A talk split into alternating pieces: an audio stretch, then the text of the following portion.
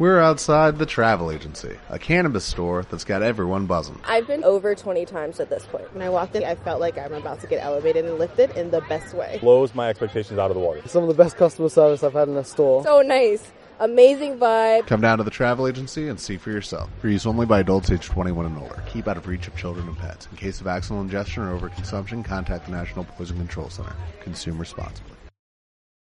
No podemos cambiar a la sociedad. Solo podemos cambiarnos a nosotros.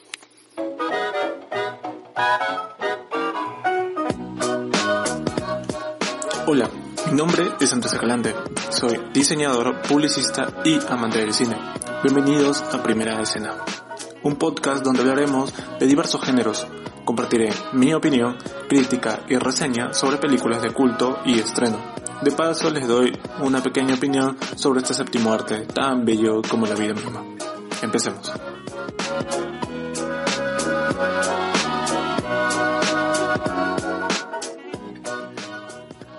Muy buenas noches queridos amigos. En esta ocasión les vengo a hablar de El Hoyo, una producción española realizada el 2019, adquirida por Netflix este 2020. Y les seré sincero, ver esta película fue una gran opción, una trama tan directa. Gorek se adentra en un evento llamado El Hoyo, el cual la única apuesta es comer. No importa si estás arriba o abajo, el único privilegio es llevar un objeto de preferencia. Siendo esa la premisa principal, la dividí en tres actos. La locura, la verdad y la comprensión. Goren fungiendo de ancla como un Mesías o un Quijote en busca de aventuras, siendo ese personaje de ficción el libro que se decidió llevar. Esta película nos llevó a lo más recóndito de nuestra sociedad. Nos presenta una realidad absoluta, lo más duro de las diferencias sociales podemos ver una alegoría a las clases sociales, donde si estás arriba eres bendecido, haces lo que quieras, vives como desees, aprovechas y derrochas todo lo que se te da, sin importar quién está abajo, quién necesita de lo que puedas dar. Y si estás abajo no tienes más que sobras, más que la migaja de un pan mordido, los desechos de una supremacía absoluta para el que menos tiene y nada puede ofrecer.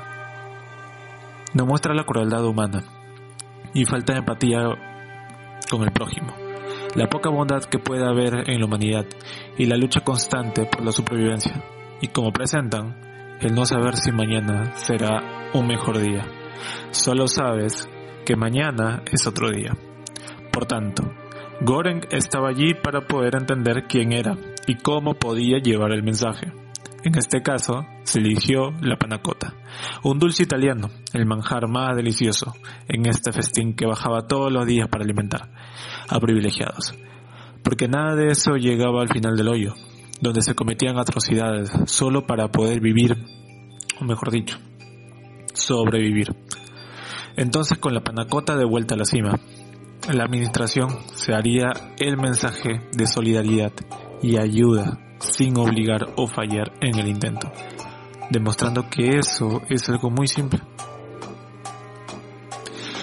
Bueno, bueno, entonces, ¿cómo empieza esta película? Pues, por el primer acto, lo llamé la locura. En este momento donde Goren conoce a su primer compañero y corto amigo, Trimagasi el cual lo hace reconocer la falta de empatía por los demás, el aprovechar lo que se te da sin escatimar nada. Él, a diferencia de Goren, llevó un cuchillo. Con esto entiendo que él hará lo que sea para sobrevivir. Al inicio nos lo presentan como un compañero vulgar, simple, frío, machista. Las cualidades más básicas y simples del ser humano. Pero ganándose la amistad de Goren en primera instancia, ya que le muestra lo directo que es y lo claro que tiene las cosas para sobrevivir incluso ser una persona cruel y despiadada si de sobrevivir se trata. Intentando comerse a Goren poco a poco, a falta de alimentos en su nivel, siendo salvado él por una mujer que se decidía, que bajaba piso a piso, que busca de su hija, dejando a Goren con un aprendizaje de la frialdad más pura, cuando no te queda más humanidad por nadie, solo instinto animal para sobrevivir. En el siguiente acto tenemos a Goring conociendo a su nueva compañera de piso, Imogiri, la cual fue la trabajadora del hoyo, que a voluntad propia ingresó a este festival de supervivencia. Ella, claro, sin saber toda la clase de atrocidades que sucede dentro de ese lugar, y mucho menos sin saber que habían menores de edad ahí. Y es que aquí el porqué del nombre del acto, el cual decidí llamar la verdad. Porque es aquí donde Gorek se da cuenta de lo que tiene que hacer. Pero gracias a Imogiri, su personalidad tan bondadosa y llena de fe, porque los demás compartan con los demás del hoyo, la hacía diferente. Intentaba que los de arriba y abajo entendieran cómo ayudar, pero nadie le hacía caso. Claro está.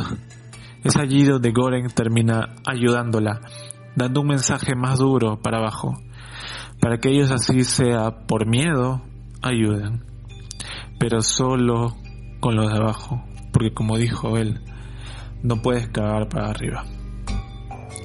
Y es que arriba nadie le hará caso, ella comprende que él puede ayudar y dar el mensaje correcto para los demás, dar un mensaje de solidaridad.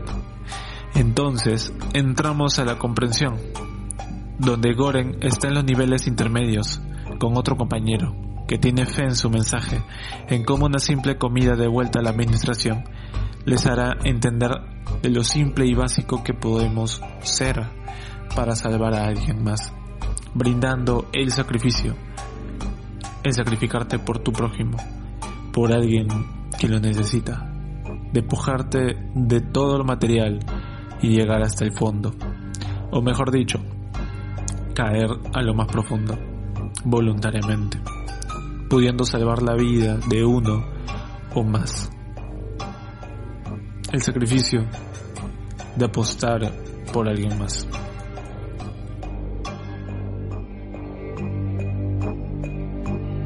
Esta fue mi reseña del hoyo de Netflix. Espero que les haya gustado el podcast. Ya saben que me pueden seguir en mis redes sociales como Spotify, iVoox e Instagram como Andrés Starlight. Si quieren alguna reseña, opinión o crítica que haga, dicen que me pueden escribir y dejar algún mensaje. Muchas gracias. Nos vemos. Hasta la próxima.